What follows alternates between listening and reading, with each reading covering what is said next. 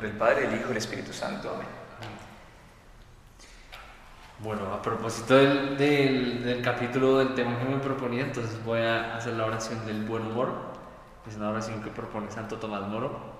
Un hit, es un hit de oración para tenerla súper en cuenta. Dice así: Concédeme, Señor, una buena digestión y también algo que digerir. Concédeme la salud del cuerpo con el buen humor necesario para mantenerla. Dame, Señor, un alma santa que sepa aprovechar lo que es bueno y puro para que no se asuste ante el pecado, sino que encuentre el modo de poner las cosas de nuevo en orden. Concédeme un alma que no conozca el aburrimiento, las murmuraciones, los suspiros y los lamentos, y no permitas que sufra excesivamente por ese ser tan dominante que se llama yo. Dame, Señor, el sentido del humor. Concédeme la gracia de comprender las bromas, para que conozca en la vida un poco de alegría y pueda comunicársela a los demás. Amén. Amén. Hola, mi nombre es Juan Mauricio Chaparro y están escuchando Escalera al Cielo, un podcast donde exploramos las historias de los que viven su fe en el día a día, esos que ven milagros en lo sencillo o aquellos que escuchan la voz de Dios en lo cotidiano, personas que están un escalón más cerca de la santidad. Bienvenidos. Hola a todos y bienvenidos a este capítulo del podcast llamado Escalera al Cielo.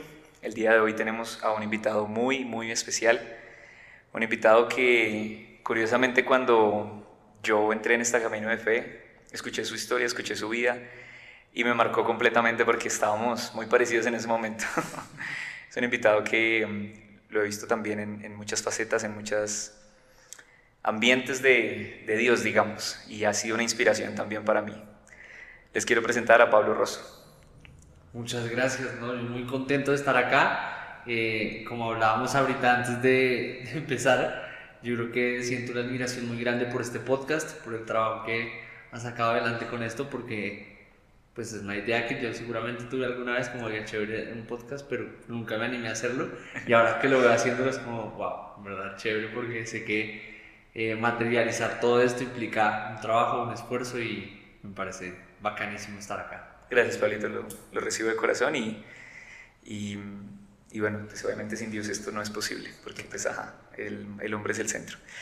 Em, Pablito, cuando yo lo conocí, cuando yo escuché su testimonio, yo me acuerdo que usted estaba súper perdido, porque me decía que acaba de cambiar de carrera, bueno, había un montón de vainas. ya vamos a llegar allá, pero comenzamos hablando de su vida un poco. Cuéntenos, cuéntenos cómo se acercó a Jesús, que, cuéntenos un poquito de eso. Claro que sí, pues yo empiezo diciendo que soy un joven todavía de 31 años. Eh, creo que en nuestro grupo siempre hemos hablado de que, bueno, que me dicen a mí como, bueno, cuando se va a ir a Maús, cuando se va a ir al cielo, no sé qué, que ya son grupos como más grandes. Y, yo digo que sigo siendo joven porque creo que ha sido lo que ha resignificado mi vida. Yo me acuerdo mucho y, de pronto sí estoy haciendo como muchos saltos en el tiempo. Eh, pues bueno, espero que entiendan los, los oyentes. Eh, me acuerdo mucho en la Jornada Mundial de la Juventud en Cracovia, que en ese momento yo tenía 26, 27 años. Sí. Y el Papa decía que le, le, parecía muy triste que los jóvenes con 24, 20, ponía esos números, como 24, 25, 26, ya se jubilan, ya piensan que su vida se acabó. Eh, y cuando les queda mucho por delante. Eso resonó mucho en mí porque yo, yo llegué con esa actitud un poquito a la jornada. Y van a darse cuenta, o bueno, voy a tratar de ser como corto para tampoco dedicar todo, todo el programa para hablar del tema, pero una de las mayores sensaciones que tenía antes y de pronto en el momento que encontré a Dios era pensar que estaba desperdiciando mi vida o que ya se había perdido la oportunidad como para hacer cosas valiosas conmigo. Entonces empezaría por eso, empezaría porque yo soy todavía un joven que durante todo este tiempo como que ha querido aprovechar mucho su juventud eh, para darle un significado más allá de lo, de lo terrenal. Yo soy de una familia con dos, pues con mi papá, con mi mamá y con mi hermana, bueno, mi perrita Cumbia que es divina también. Eh, cumbia. Cumbia, personaje. Tienen que conocerlo algún día, es un, es un gran perro. Eh, mis papás llevan separados desde, desde que yo tenía 15, 14, 15 años y en este momento vivimos mi mamá, mi hermana y yo. pero pues con una relación muy cercana que todavía tengo con mi papá. Yo diría que esa separación, unido un poco a inseguridades que fueron llegando al colegio, empecé a cuestionarme mucho mi identidad, empecé a cuestionar mucho quién era yo y curiosamente pensaba hace poco que mi relación con Dios era muy de... A ver, yo nunca he cuestionado a Dios, nunca eh, se me ha cruzado por la cabeza que Dios no existe. Pero lo que yo creía en ese momento era que Dios se burlaba de mí. O sea, como que eh, veía yo un poco lo que me estaba pasando y sentía que yo al ser una persona buena, yo al ser una persona que de pronto en el colegio no quería chulear muchas etapas de irse a tomar, de irse a fumar, de ir a fiestas, sino que estaba más con sus amigos ñoños, nerds, jugando, no sé, Yu-Gi-Oh! o eh, yendo a jugar bolos, cosas como más, no sé, entre millas raras o tranquis, eh, me hacían pensar a mí que, pues, o sea, yo estaba siendo una persona correcta porque no estaba haciendo lo que en teoría estaba mal, eh, pero aún así me sentía incómodo, me sentía inseguro, me sentía que yo no tenía un lugar dentro de mi colegio o dentro de la vida. Y eso unido a una separación de mis papás, eh, de pronto generó como un choque identitario muy fuerte. Yo creo que eso es lo primero con lo que quiero empezar, porque es definitivamente un contraste muy grande a quien soy hoy en día, sin duda alguna, eh, por la gracia de Dios. De ahí pego un salto a mis 22 años, cuando yo tengo 22 años, llevaba yo estudiando pues ya unos 4 años, 4 años y medio de ciencia política y bueno, yo llevaba ya encadenando tres semestres seguidos de periodos de prueba. Yo me acuerdo de eso, porque me pasó exactamente lo mismo. Es que eso sí me La Obviamente ahorita me río un poco del tema y lo acepto, pero fue una situación muy dramática. O sea, fue una situación en la que me choqué con la idea de que nunca me había preguntado qué me apasionaba a mí, qué era lo que me gustaba, cómo me proyectaba yo en la vida. Y, pues yo creo que por, un tema de escudarse mucho uno en sus sentimientos y pensar que uno puede con todo, de que uno no le puede contar a sus papás o a sus amigos, a las personas que uno más quiere, cuando se siente mal y triste, sino que todo está bien, todo está bien, todo está hermoso pues simplemente un día explotó todo y mi universidad se fue al carajo y bueno, tenía yo recién cumplidos 22 años antes de hacer mi retiro de FETA, en donde no tenía nada, no tenía estudios, no tenía una autoestima, este, estaba lleno de inseguridades. Pero curiosamente, y creo que eso es algo que nos, también nos trae un poquito al tema del programa, es durante todos estos años, desde la separación de mis papás, desde la universidad que me sentía terrible y muchas otras cosas que me llenaban de inseguridades, yo igual sonreía. Yo igual usaba mi sonrisa como un escudo, como una, como una máscara. De modo que yo ahorita veo a esa persona y, a ver, trato de aceptarla y quererla porque hace parte de mí y es parte también de lo que nosotros tenemos que hacer como, como personas católicas es ver nuestro pasado, abrazarlo y entenderlo por lo que es. Eh, yo creo que ver ahorita a esa persona me hace sentir que Dios me ha regalado el, el, don de la sonrisa, de la alegría, pero que hasta ese momento no la estaba usando como de verdad debería ser. Eh, llega el retiro de FETA, me cambia por completo la vida y me hace sentir que todavía tengo una oportunidad para ser feliz, para aprovechar lo que tengo y lo que soy y a partir de eso eh, cambiar muchos chips, empezar a eh, resolver varias preguntas. Digamos que cuando mencionaba el tema de, de, cuando daba yo ese testimonio, pues igual tenía muchísimas dudas, pero seguramente con una actitud distinta las afrontaba. Claro, sí, sí. Entonces, eso en comparación a los últimos pues ya tengo 31 años como mencionaba al principio y eso fue desde los 22, pues llevo 9 años resolviendo preguntitas con Dios y, dándome cuenta que darle esa actitud eh, alegre y como apasionada a la vida, pues sí creo que me ha, me ha cambiado el chip de, incluso que una persona, yo diría que cuando estaba en el colegio en esos últimos años, era una persona muy cínica, muy seria. Yo creo que hay personas de mi colegio que si me ven hoy en día, dirán como este man no es el mismo. ¿Quién o es? es una persona totalmente distinta.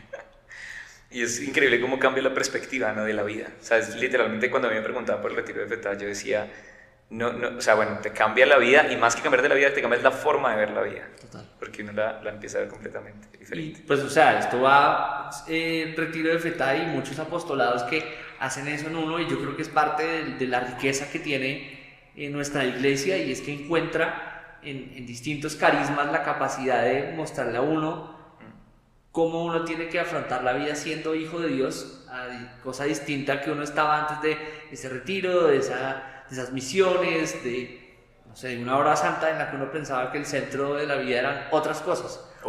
O, que uno era otra cosa totalmente distinta a ser pues, un hijo de Dios. Y es en esos carismas que hemos encontrado cada uno una resignificación de nuestra identidad que nos hace sentir como, bueno, no, yo estoy para más, yo estoy para y eso seguramente fue lo que yo sentí que me ha hecho llegar hasta donde estoy. Mm. Qué nota, Pablito. Hay, una vez un amigo en la fe me dijo que cuando hablas tú ahorita, por ejemplo, de la sonrisa, que es una virtud que Dios te dio, cuando nosotros no la usamos como, digamos, como Dios quiere que la usemos, termina siendo un como casi que un defecto, o sea, termina jugándonos en contra, pero luego pues encontraste la forma de, de usarla de pronto como Dios quiere que la uses y nos lleva al tema de hoy que es cómo ser alegres cómo ser católicos y alegres sin morir en el intento. Y bueno, yo no pensé en nadie más sino en usted. el, porque, mm, porque siempre, ¿sabes? Muy característico lo que tú decías. ¿Cómo has sabido llevar eso? O sea, porque ayer, ayer o antier publiqué una vaina del, del Estero Picnic y un amigo me respondió, me dijo, ay, cállese y vaya a misa, yo no sé qué, y vaya, vaya, vaya a rezar. Y yo, un amigo pues de hace mucho tiempo del colegio yo vi eso y yo dije, pues qué, vaina tan horrible que uno, se supone que nosotros pues, somos los que juzgábamos y toda la vaina, pero a veces uno es incluso resulta más señalado. ¿Cómo vivir eso? ¿Cómo, ¿Cómo lo has vivido tú? Bueno, yo creería que son varias cosas. Lo primero que se me ocurre ahora es, creo que es muy normal cuando uno está eh, en esta etapa de nuestra vida. Más aún cuando uno está empezando como a cambiar sus hábitos en, en la fe porque uno tiene sus amigos que son cero del plan de Dios, del plan de la iglesia, y que hacen ese tipo de comentarios. O sea, eh, cuando salí de FETA había muchos que, se, que me odian porque pues yo estaba con una cara de poquito todo el tiempo, de que yo decía como pues que yo salgo el fin de semana para servir y no para irme de fiesta y no sé qué. Yo creo que en la medida en la que las personas se dan cuenta que esto no es simplemente una alegría de un fin de semana y que uno se vaya a retiro y ya, sino que se dan cuenta que se vuelve un estilo de vida y se vuelve un proyecto en el cual uno dice como, es que esto realmente es lo que me apasiona, esto realmente es lo que me motiva.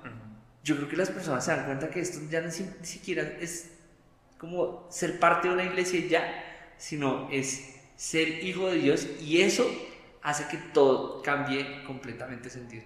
Es lo que muchas veces nos dicen en los grupos que cuando nos ven con una alegría tan grande, con una pasión tan grande, dicen como yo quiero algo de eso, mm. es porque se dan cuenta que es algo más que simplemente un fin de semana ya, un retiro ya.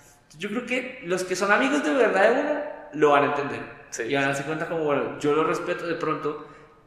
Paréntesis, o sea, yo hay unos de mis mejores amigos que nunca en la vida se me ocurriría traerlos a metal porque sé que les va a salir por uno y les sale por el otro. Sí, sí, sí. Eh, y entiendo que esas son sus personalidades.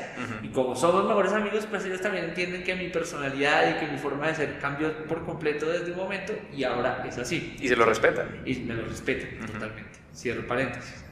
Segunda cosa que yo creo que ayuda muchísimo, y lo hablábamos ahorita también antes de, de empezar, es yo creo que hay una distinción muy grande entre divertirnos en nuestra fe, divertirnos, que yo creo que es lo, lo que la iglesia siempre nos ha motivado a hacer que el Papa Francisco nos ha dicho a nosotros en la Jornada Mundial de la Juventud y en varios, eh, bueno, cuando vino acá a Colombia y estuvo en la Plaza de Bolívar también lo mencionaba, que, que ir a tomarnos un refajo, eh, hay que divertirse en nuestra fe, o sea, no, no podemos negar que somos jóvenes y hace parte de nuestra forma de ser. Pero hay que saber diferenciar muy bien entre divertirnos y mamar gallo. O sea, como que mamarle gallo a la fe, eh, pues tiene unas consecuencias. Y es la famosa incoherencia que muchos de nosotros no queremos tener. Yo creo que nosotros tenemos que saber que el ser hijos de Dios y el tener la bendición de tener un día más de vida nos motiva a llevar a Dios a cada espacio, a cada lugar, a cada tiempo. Y eso implica llevarlo a la rumba también, llevarlo a Stereo Picnic, llevarlo a, no sé, este fin de semana me fui también de paseo yo y cualquiera pensaría como, Dios mío, no, pues Pablo no se va a tomar una cerveza porque pues es católico. No, páseme una, destápeme una que yo feliz acá. Pero también ahí saber reconocer cómo uno va a ser hijo de Dios dentro de ese espacio. Claro.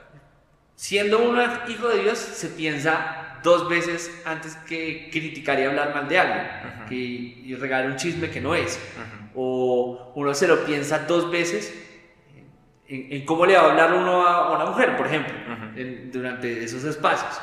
Entonces, yo creo que eso ayuda muchísimo en ir reconociendo que nosotros estamos llamados a divertirnos, a pasarla bueno, a ser alegres, pero siempre desde una perspectiva de cómo lo haría un hijo de Dios, ¿cierto?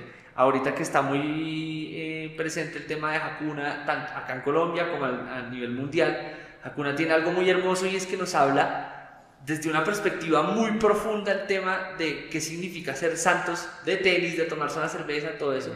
Y es encontrar esa santidad en esos espacios, porque es en esos espacios donde más lo necesita el mundo. Claro. Entonces, yo, por ejemplo, ahorita que mencionabas como el, el, primero que se me ocurrió para este programa puede, haber sido yo me imagino porque ahora puede haber sido y es porque yo soy una persona que en los retiros soy cero acartonado, soy cero de, no, por favor, respetemos los tiempos, los lugares, no, yo soy el que está saltando, yo soy el que está echando chistes, yo soy el que está eh, haciendo mil cosas. A propósito, tiene unos chistes muy buenos. O sea, son malísimos, pero yo sé que la actitud es todo. Eso es otro paréntesis. Eh, yo sé que no soy bueno para echar chistes, para bailar, eh, entonces le pongo la actitud. No soy bueno para jugar fútbol, pero le pongo la actitud. y qué mejor que una persona que tenga actitud en la vida, ¿no? Total. Cierro paréntesis. Yo soy esa persona en un retiro, por ejemplo, porque sé que muchas veces en los retiros, pues uno está con mil cosas dolorosas en las cuales uno está pensando. Uno está pensando en el perdón que todavía le hace falta hacer con su papá, con un hermano, con un amigo. Eh, uno está pensando en sus pecados, uno está pensando en cosas muy fuertes, que de pronto lo que uno más necesita en ese momento es reírse. o sea, eh, obviamente aquí no vamos a contar lo que pasa todo en, el retiro de fetada, pero hay, hay momentos muy concretos en los que yo sé que esta gente necesita un chiste porque no han parado de llorar. Entonces, como, este es el momento, este es el momento para romper el esquema de todo el mundo llorando y, y afrontarlo con una sonrisa. Entonces, Creo que eso también hay que tenerlo súper en cuenta y es darse cuenta que uno no se puede tomar tan en serio. Que eso es como otro de los grandes mensajes que se me ocurren a mí de cómo yo llevo con esto.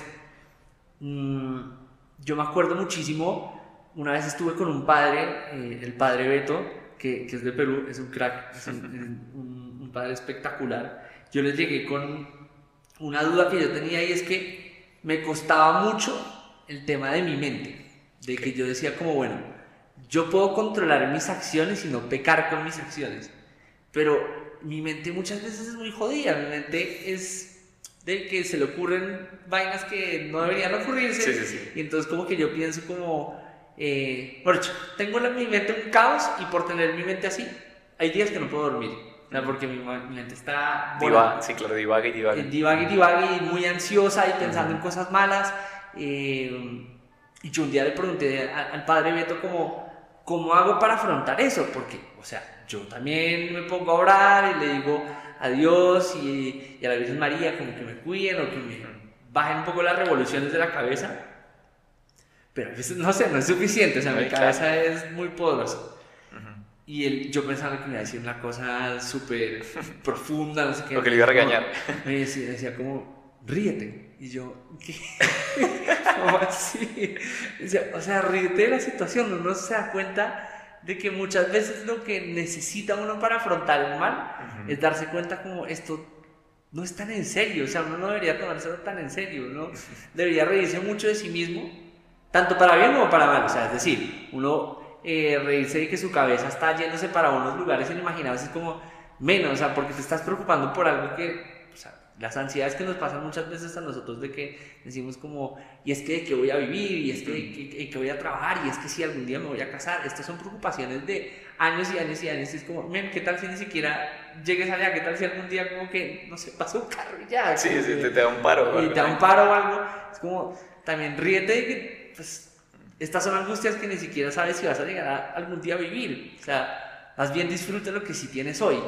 Y lo digo también como reírse para bien, porque uno tampoco se puede jurar ya lo máximo y decir como, no, es que ya me sé todas las respuestas, es que, o sea, la, la, la alegría con la que uno tiene que afrontar la vida también muchas veces lo hace humilde. Como el típico meme de situaciones que me hacen humilde, Sí, ¿no? sí, que sí. me recuerdan mi humildad. Momentos que me mantienen humildes. sí. Momentos que me mantienen humilde, exacto.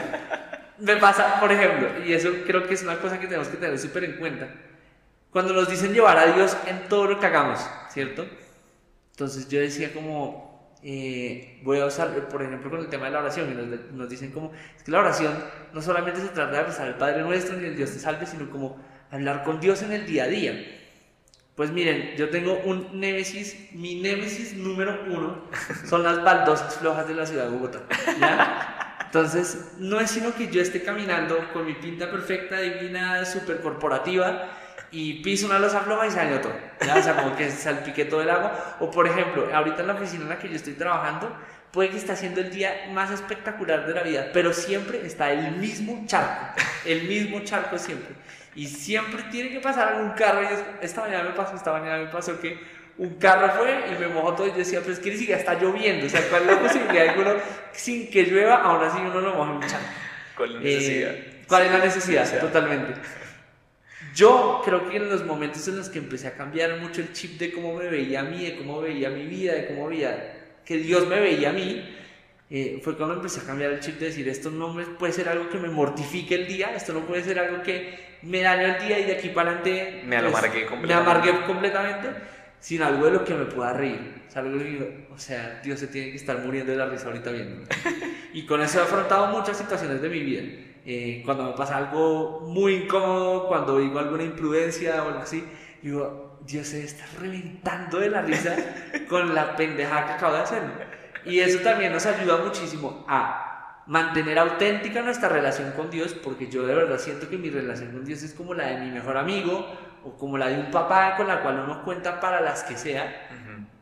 y pues definitivamente nos ayuda muchísimo como para gozarnos un poco más la vida y no tomarnos tan en serio, no tomarnos tan en serio a nosotros, porque si bueno, ya más adelante lo hablaremos y es, uno no se puede tomar eh, la- por la galleta la vida, sino uno la tiene que aprovechar, disfrutarla y eh, tomársela en serio muchas veces. Claro. Además que uno a veces se pone demasiado como en un, como en un pedestal, ¿no? Entonces uno piensa que, mejor dicho, uno es intocable y estas cosas, en el fondo lo que, lo que nos hacen es simplemente vernos con, con humor, lo que tú dices. Sí, Y es ver que somos, o sea, no digo insignificantes, pero sí al, fin, al final simplemente estamos de paso en este mundo. de acuerdo. Hay una cosa que yo tengo súper presente, por ejemplo, a la hora de echar chistes, a la hora de... eh, en un retiro, cuando voy a echar un chiste o a burlarme. O sea, siempre empiezo con burlarme primero de mí. O sea, primero prefiero, si voy a hacer un chiste de alguien, prefiero reírme de mí. O por ejemplo, cuando el chiste es muy malo, prefiero como reírme yo y la risa se contagia. O sea, quiere decir que una de las cosas, uno de los éxitos de mis chistes es que yo sé que son malos, yo sé que la gente no se va a reír, pero como yo me río, la gente dice, no es posible que este man se esté riendo de este No es chiste". posible que me haga reír con No esa es posible que me haga reír con esto y ya con la risa de este ya contagie. Mejor dicho, es uno de mis grandes secretos. Como hay que reírse de sí mismo. Si uno quiere hacer reír a la gente, primero empieza contigo. Totalmente. Y mi santo favorito, que es San Juan Bosco, habla mucho de la alegría y dice que, pues lo voy a parafrasear porque no lo dice exactamente, pero la alegría es sinónimo de santidad y dice que vivamos siempre alegres. Y yo creo que es esa alegría, la alegría que es auténtica, no es la, no es la alegría que de pronto tú tenías antes, que era como más una máscara, sino es una alegría que es auténtica. Ahorita ibas a hablar de, mm, del, del tema de, de no tomarnos tan en serio la vida.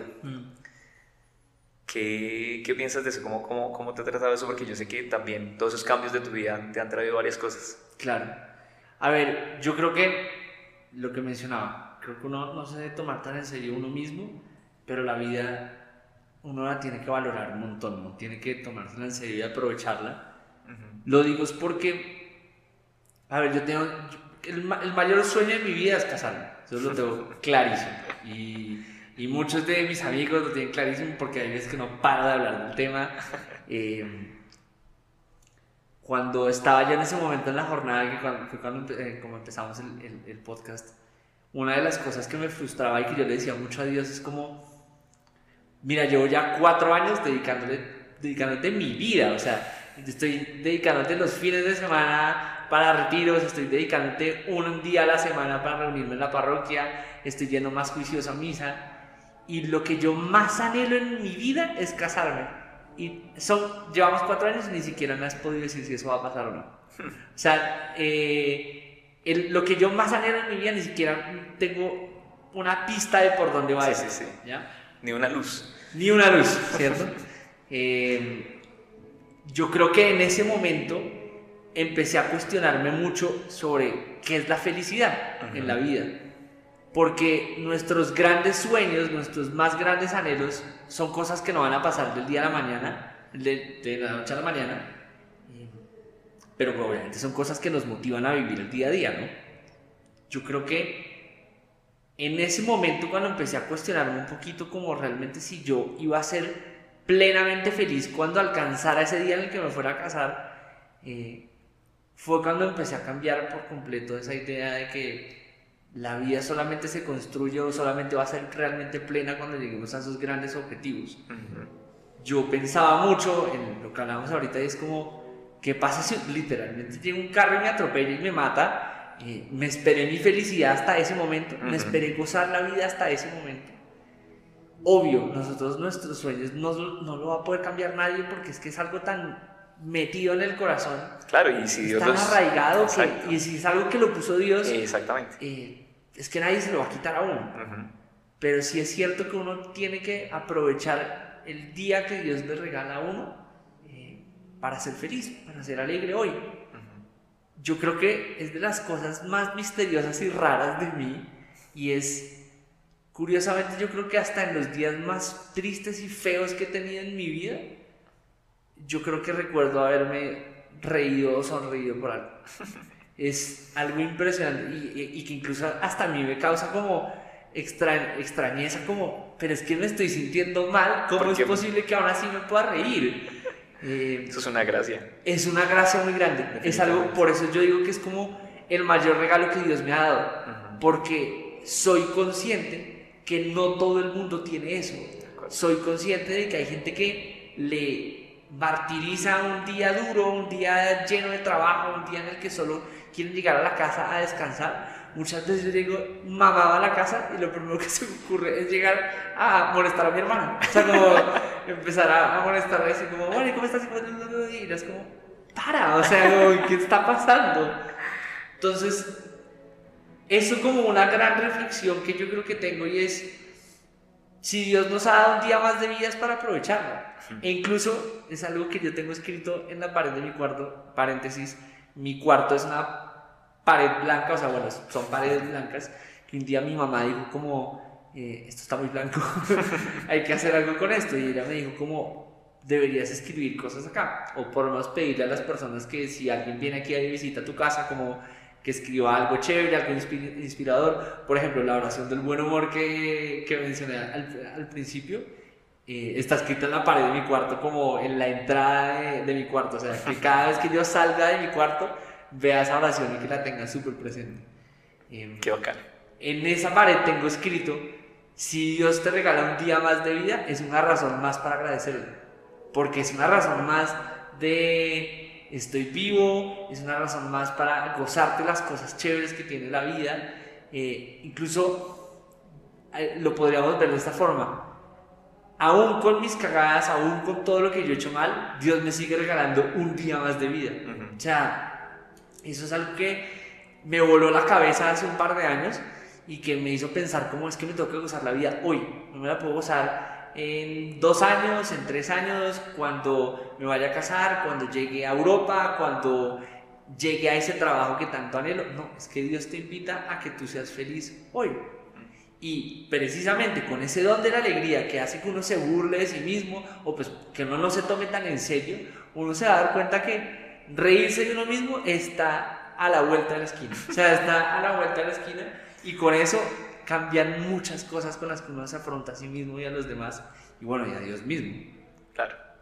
La felicidad no puede estar atada como al, al futuro, ¿no? Y a ese futuro que tanto estamos viendo todo el tiempo, como lo que tú decías, si hay que tener anhelos, si hay que tener metas, si hay que tener sueños, ponerles fecha, trabajar por ellos, pero disfrutarse de ese proceso en el cual nos estamos acercando hasta allá. De acuerdo. Oiga, Pablito, ahora que toque ese tema tan, tan, digamos, tan bonito de la felicidad, ¿cómo, o sea, cómo, cómo convencer a tanto pelado? Pues digo pelado, nosotros considerándonos, considerándonos todavía jóvenes, pero sí, tanto chino como de 20, 21, 19, que, que están tan, tan hundidos en que de pronto no, no quieren, no quieren saber nada más que no sea lo del mundo, o sea, no tienen, de pronto, incluso con depresión, con tanta ansiedad que hay hoy en día, eh, ¿cómo sacarlos de ahí? ¿Qué, qué diría usted, Chino? Yo creo que, a ver, hay algo muy, muy fuerte que se me ocurre hablando un poco de eso y es, hay un caso que creo que todos hemos tenido súper en cuenta, es Robin Williams, ¿cierto? Robin Williams era una persona supremamente alegre, muy feliz, que nos hacía reír a todos nosotros y que un día descubrimos que sufría de una depresión muy grande que lo llevó pues a quitarse la vida. Yo creo que he pensado mucho en ese caso y en tantos otros casos de personas que son alegres entre comillas, pero que por dentro sufren mucho. Y es con ese con, con esos ejemplos de vida que yo creo que me he puesto mucho en la tarea de ver que uno se puede reírse de sí mismo, que uno puede eh, vivir con pasión la vida, pero es innegable que hay cosas que uno sufre, con las que uno vive. Yo soy una persona, por ejemplo, muy ansiosa, muy, muy ansiosa. Que obvio, eso pues lo he ido aceptando, lo he ido queriendo y me he reído un poco de eso, pero también sé que es algo que muchas veces me ha hundido, que es algo que muchas veces me ha llevado por, por muy malos caminos y por cuestionarme mucho por cómo soy. Y obvio, ahí es donde ataca el de abajo, claro. a tratar de decir que no soy suficiente, que no valgo el amor de Dios, que no valgo lo suficiente como para aprovechar esta vida. De modo que yo creo que con las personas que tienen esas personas, que tienen esas, esos sentimientos, tan, tan duros consigo mismo, primero yo creo que siento una empatía muy grande porque a mí, yo no soy ajeno al dolor, yo no soy ajeno a, a la depresión, a la ansiedad, porque yo sí he pasado por eso. Y lo primero que se me ocurre a la hora de hablar este tema con, con jóvenes que no conocen a Dios es, no se imaginan lo que pueden llegar a descubrir de sí mismos teniendo a Dios al lado. Yo creo que con lo que hablábamos de que Dios quiere tener una relación con nosotros y quiere tener una relación dinámica y en esa relación dinámica ir descubriendo cada vez más cosas de nosotros, es que vamos, vamos a darnos cuenta que el miedo, la ansiedad, las inseguridades son cosas muy chiquitas a comparación al amor tan grande que Dios tiene por nosotros, por lo que somos. Esa es una de las cosas que, por ejemplo, me ha traído demasiada paz en la vida y es darme cuenta que Dios me ama por lo que soy, más no por lo que tengo. hago, tengo, dejo de hacer, dejo de tener, incluso hasta por lo que pienso, que yo creo que es lo que más le afecta a las personas que, que, sufren con todos estos dilemas de depresión, de ansiedad, eh, es ver que su mente les está jugando muy malas jugadas, de que el, bicho se les metió allá, de que no son suficientes y que no lo pueden sacar. De modo que hago mi siguiente comentario y es, nuestra salud mental es indispensable, indispensable. Yo creo que un, un ser humano, mejor dicho, espectacular de, locos sería una persona que cuidara su, su, salud física, su salud mental y obviamente pues su espiritualidad, ¿cierto? Que es un todo y que nosotros los católicos entendemos que cuerpo y alma son uno solo y que por tanto uno tiene que cuidar muy bien Ambas cosas, claro. Ambas cosas. Yo creo que a todas estas personas que puedan estar sufriendo por algo así, hay que buscar esa salud mental, pero hay que buscar esa espiritualidad. Una espiritualidad que yo creo que no la hemos valorado lo suficiente. Hemos pasado muchos años obviamente valorando pues la salud física, llevamos unos pocos años como dándonos cuenta de lo importante que es la salud mental y creo que hasta muy recientemente es que nos estamos como despertando con el tema de que la espiritualidad es esencial.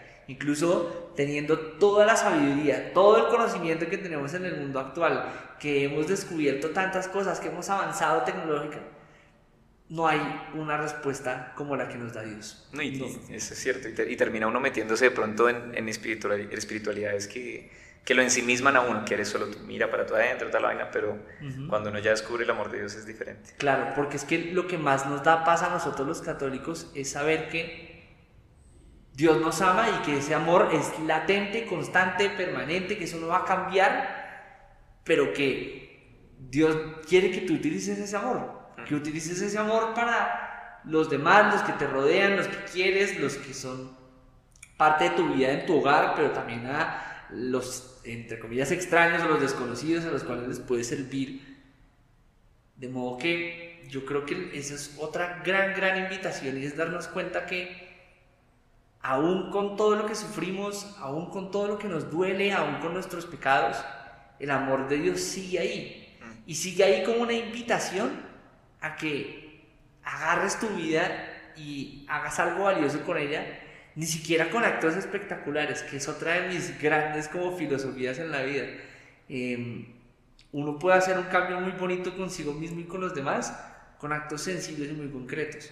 Una de las cosas que más me angustiaba y que yo creo que más cínico me hacía en el colegio eh, era pensar que el, mundo estaba acabado, de que el mundo está con calentamiento global, con corrupción. Ya no hay salvación. Que mm. todo esto está jodido. Eh, y que si yo pudiera cambiar eso, tendría que hacer un cambio, pero mejor dicho, de proporciones épicas. Y cuando me empecé a dar cuenta de que eso era tan grande, decía, no, o sea, no hay posibilidad alguna de que yo pueda salvar esto. O sea, esto se nos fue para donde sabemos. Sí. Yo creo que realmente el cambio que uno necesita para la vida es esos actos sencillos y concretos con las personas que uno tiene a nuestro alrededor, que no tienen que ser 100, que no tienen que ser 200, pero que sí pueden ser nuestros 5 o 6 amigos más cercanos.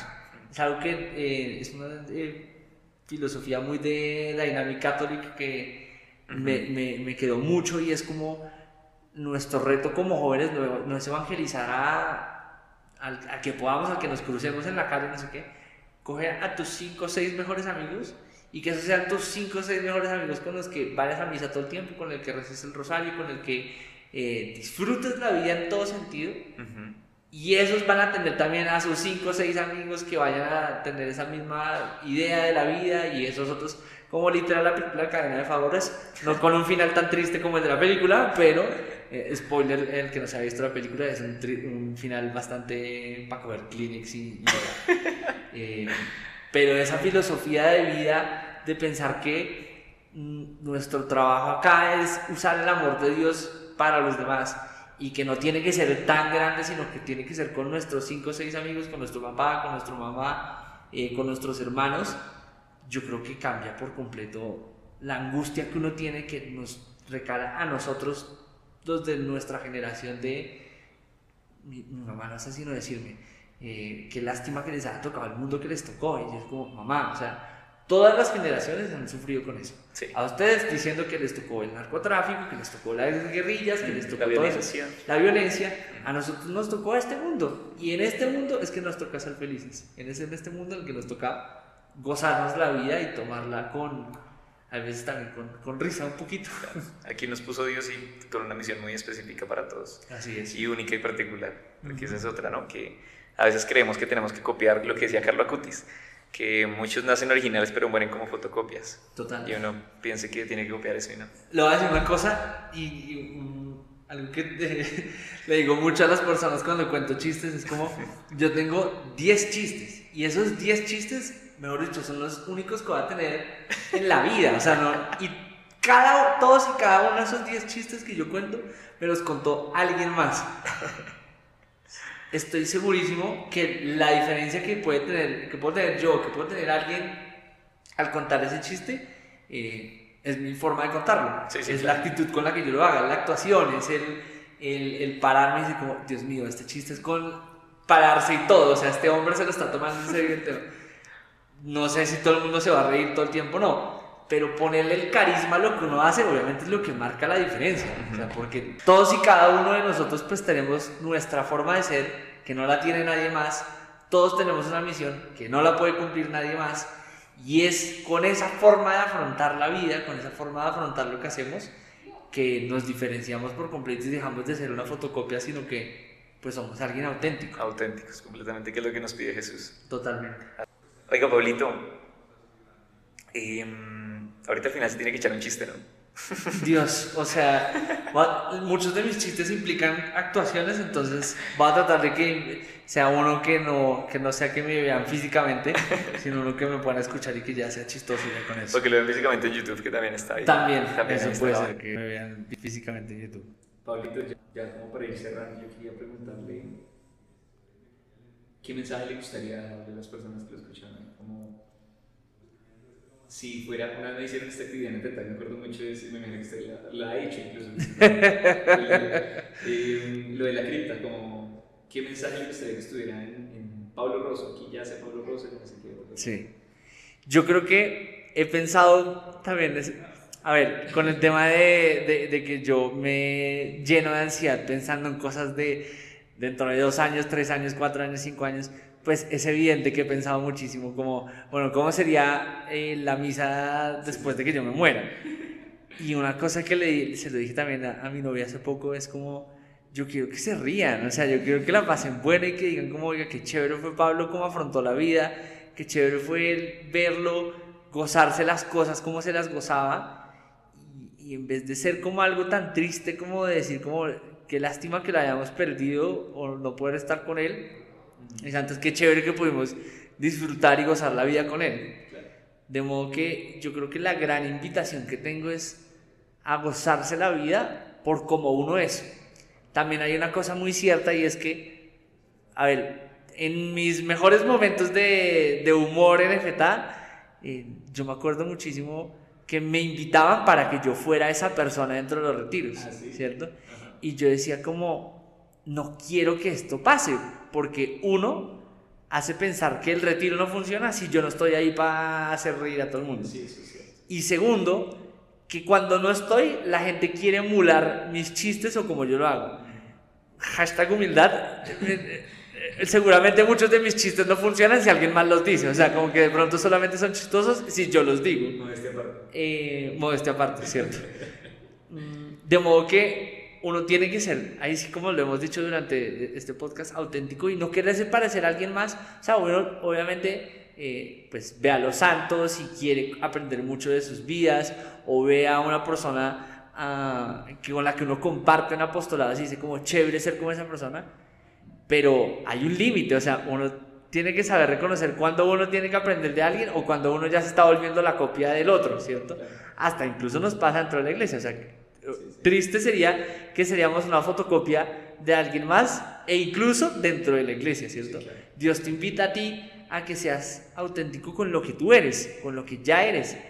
Y de las cosas más espectaculares que uno tiene en su relación con Dios es encontrar a esa persona, que yo creo que es algo que eh, me, me- me hace también llamarle a las personas y es todos los días traten de encontrar a ese hijo de Dios que Él creó.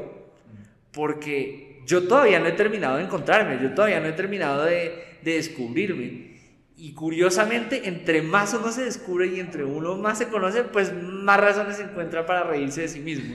Entonces, yo, por ejemplo, que ahorita que estoy cambiando el chip, de bueno, man, tienes 31, o sea, obviamente te puedes curar todo, el todo lo joven que quieras, pero hay que también ir cogiendo como eh, sensación de que eres un adulto y que hay que tomar decisiones de adulto. Y cuando yo me meto ya en el tema de lo que es la adultez, digo como, Dios mío, o sea, en verdad, Pablo Rosa adulto es todo un personaje, todo un personaje. Eh, entonces, ir conociéndose y descubriéndose en esas distintas etapas de la vida, yo creo que eso también a uno lo tiene que motivar a, a fortalecer esa relación con Dios, a fortalecer esa relación con uno y a darse cuenta que la vida, como to- todo el tiempo está cambiando, pues uno también va cambiando y creo que va des- descifrando nuevas formas de vivir la vida, de aprovecharla. Entonces, pues son muchas invitaciones. Aquí he hecho varias invitaciones en todo lo que hemos hablado, pero en lo central, en lo que podría resumirlo todo, es como hay veces no se tomen tan en serio a sí mismos y ríanse de lo que son, que a partir de eso van a encontrar, yo creo que una sensación de paz, una sensación de que Dios está con nosotros, porque evidentemente alguien tiene que estar mirando toda la cantidad de pendejadas que nos pasan en el día a día, como la losa floja, como el charco. Eh, y, ahí a partir de eso, eh, gozarse la vida en el trabajo, en, en, la universidad, en los lugares en donde se supone que nosotros tenemos que ser como los más serios, los más... Bueno, hay veces también uno tiene que aprovechar para echarse un chiste de vez en cuando. Entonces, eso creo que es una de mis más grandes invitaciones. Disfrutarse el día a día y, y seguir descubriendo esos hijos que Dios quiere que seamos. Total. Porque Dios está ahí. Uno muchas veces piensa que Dios está en lo espectacular, en que se va a aparecer a mí en una llamarada, en, en, en el arco iris, que yo lo veo en el arco iris y viene espectacular y que va a salir un haz de luz. Bueno, pues eso no nos pasa todos los días. Entonces, ¿en ¿qué sí tenemos todos los días para ver a Dios? En nosotros mismos y en los demás. Pablito, para mí ha sido un honor tenerte acá, de verdad que sí. Em, yo creo que es un carisma espectacular que Dios te ha regalado y que le doy gracias a Él porque te permite compartirlo con todos nosotros y con las personas que, que te conocemos y las que no sé que también a través de, de este podcast pues te van a, a poder recibir. ¿Sabes ya el chiste o no? Bueno, yo creo que se me ocurre uno que no, no, no implica tanta, tanto que me vean, eh, para ya cerrar y bueno, eh, también darte las gracias como por, por, por invitarme a este espacio. Yo creo que es un tema del cual me apasiona mucho hablar, pues como, por como soy, por lo que Dios me ha enseñado y porque sé que muchas personas necesitan ver ese lado de la fe eh, distinto, no tan acartonado, no pensar que nosotros los jóvenes católicos pues somos personas que nos amargamos la vida, sino antes vemos el doble de emoción, el doble de, alegría en lo que hacemos. Por eso entonces arrancamos con nuestro chiste del día de hoy. Eh, vean, había una vez un ejército romano, ¿ya? Eh, habían muchos soldados romanos. Pónganle que hay unos eh, 10.000, 20.000 soldados romanos, ¿cierto? Entonces llega el coronel romano y les dice como, buenos soldados, enumérense. Y, y, y, y. y con esto, sí, con esto, las buenas noches. Bonito, gracias, gracias a todos por escucharnos y nos vemos en otro capítulo. Muchas gracias.